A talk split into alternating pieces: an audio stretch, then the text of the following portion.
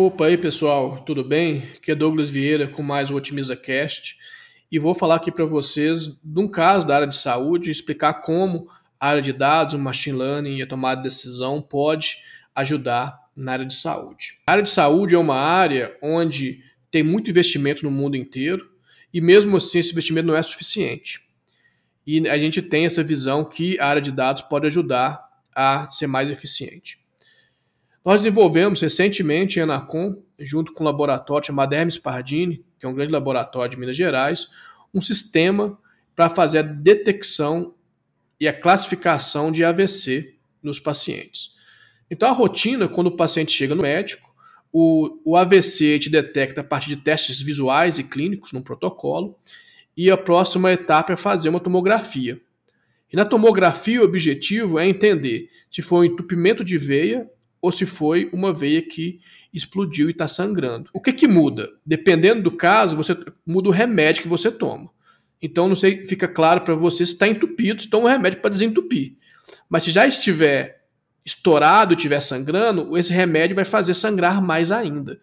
Então, você tem que saber qual dos dois tipos de AVC que a pessoa está sendo acometida. E após a pessoa ter as imagens, do cérebro dela, tem que passar por um médico e o médico analisar essas imagens para poder tomar a decisão. E o AVC é uma corrida quanto tempo? Então, o que nosso sistema faz? Assim que a imagem chega, a gente usa um sistema de machine learning que ele classifica para a gente com 96% de acurácia se é um sangramento, um AVC de sangramento, né, desse que estourou, ou um AVC de entupimento.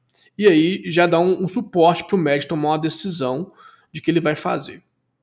Como que funciona é, um algoritmo desse jeito? Como é que isso funciona? Né? Essa é uma pergunta muito interessante.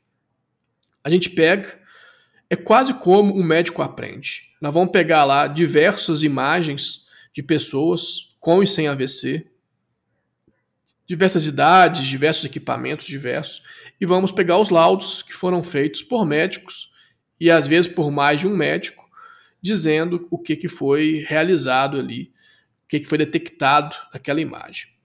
Aquelas imagens então, são imagens de pessoas sem AVC, pessoas com AVC, com tipo A de AVC, com tipo B de AVC, com AVC já cicatrizados e outras coisas. Essas imagens são jogadas nessa machine learning, no caso é uma rede neural, e aí ela vai ajustando até encontrar um, uma maneira de acertar melhor os, as classes que a gente colocou.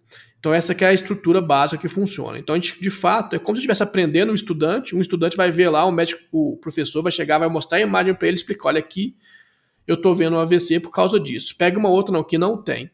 É a mesma coisa que a gente faz com machine learning. Só que em vez de fazer isso com 10, 50 ou 100 imagens, nós vamos fazer com 15 mil, 30 mil, 1 milhão de imagens. Então nós vamos fazer com todas as imagens possível. E isso que dá para o machine learning uma capacidade de resolver problemas complexos que às vezes até o próprio ser humano não consegue resolver.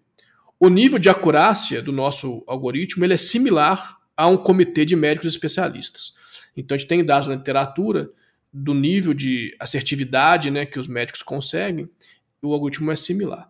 Então essa é uma aplicação possível do machine learning. Uma grande vantagem é muito rápido e a gente consegue atender muita gente de uma maneira efetiva. Então, no Brasil, por exemplo, o Brasil é um país muito grande. Em algumas cidades e regiões até tem alguns equipamentos, mas não temos médicos disponíveis.